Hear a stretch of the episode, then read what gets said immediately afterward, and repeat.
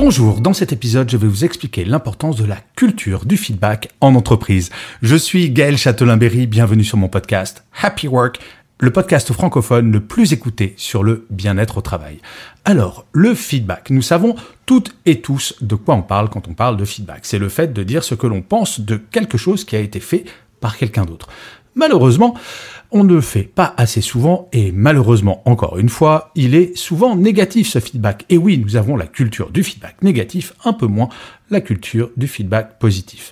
Et pour ce qui est du feedback, quand est-ce qu'il faut le faire? Eh bien, dans votre vie personnelle, imaginez-vous, dans votre relation amoureuse, ne faire un compliment qu'une fois par an pendant un entretien annuel. Non, bien entendu, les feedbacks, c'est quotidien, qu'ils soient positifs ou négatifs dans votre vie personnelle. Eh bien, dans la vie pro, c'est exactement la même chose. Alors, le feedback professionnel, qu'est-ce que c'est? Alors déjà, je voudrais couper court à une idée préconçue. Le feedback, ce n'est pas que quelque chose de descendant. Ce n'est pas que le manager qui va dire à son collaborateur ou sa collaboratrice ce qui a été bien fait ou mal fait. Non, le feedback, c'est également entre collègues. C'est également vous par rapport à votre manager. Faire un compliment à son manager, ce n'est pas failloter. Oser aller voir son manager pour lui dire, écoute, je trouve que là, tu n'as pas forcément bien parlé ou ton idée, on pourrait peut-être en discuter. Ce genre de feedback, c'est ça la culture du feedback. C'est un feedback 360 qui va concerner absolument tout le monde, tout le temps.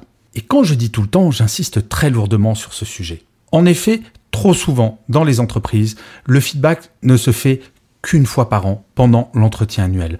Or, un feedback, il peut être formel ou informel. Un feedback, cela peut se faire à la machine à café. Un feedback, cela peut se faire en envoyant un petit email à son collègue qui a super bien parlé pendant une réunion pour lui dire Eh, bravo, c'était vraiment chouette ce que tu as dit. Non, ce n'est pas de la perte de temps de faire cela. C'est extrêmement important et vous-même, mettez-vous à la place de la personne qui reçoit ce feedback. C'est agréable d'avoir du feedback positif de la part d'un collègue. Ou même quand vous êtes manager, que votre équipe vous fait un feedback positif.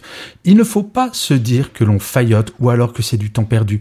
C'est extrêmement important pour le moral des troupes, c'est extrêmement important pour l'estime de soi et c'est donc important pour le bien-être et la motivation au quotidien. Donc commencez par vous faire du feedback avec vos collègues et vous verrez que petit à petit, la culture du feedback va s'installer. Alors, bien entendu, chose très importante, il faut essayer de faire du feedback positif également. Nous avons depuis tout petit cette culture du feedback négatif. Vous savez, à l'école, les professeurs soulignaient en rouge ce que l'on faisait mal. Eh bien, saviez-vous que dans certains pays, notamment les pays du Nord, les gens soulignent en vert, enfin les professeurs soulignent en vert ce qui a été bien fait, plutôt que de souligner en rouge ce qui a été mal fait. Il est important de changer ce paradigme et de ne pas hésiter à faire du feedback positif également. Il ne faut surtout pas croire que seul le feedback négatif est utile pour faire progresser les gens. C'est vrai qu'il est important, ce feedback pour faire progresser, parce qu'il ne s'agit pas de dire tu as mal fait ça. Il s'agit de dire avec le feedback négatif tu n'as pas bien fait ça et voilà comment tu pourrais mieux faire. Mais ça, si c'est source de progrès, le feedback positif également, comment savoir si j'ai bien fait quelque chose si personne ne prend le temps de me le dire? Oui, même nous-mêmes, nous ne savons pas faire de feedback positif envers nous-mêmes.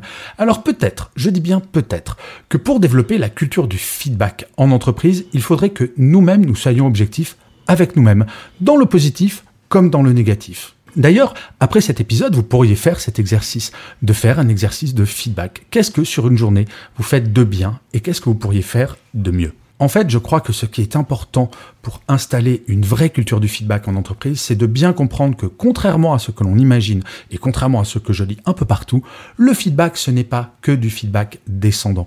Il est bien entendu important, ce feedback. Mais s'il s'arrête à ça, il n'y aura pas de culture du feedback. Le feedback, c'est dans tous les sens, c'est 360 et ça commence par nous-mêmes.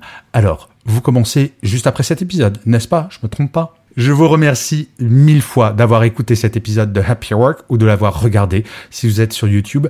N'hésitez surtout pas à vous abonner sur votre plateforme préférée. Cela prend deux secondes. C'est très important pour que Happy Work dure encore très longtemps.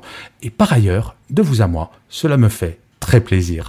Je vous dis rendez-vous à demain et d'ici là, plus que jamais, prenez soin de vous. Salut les amis.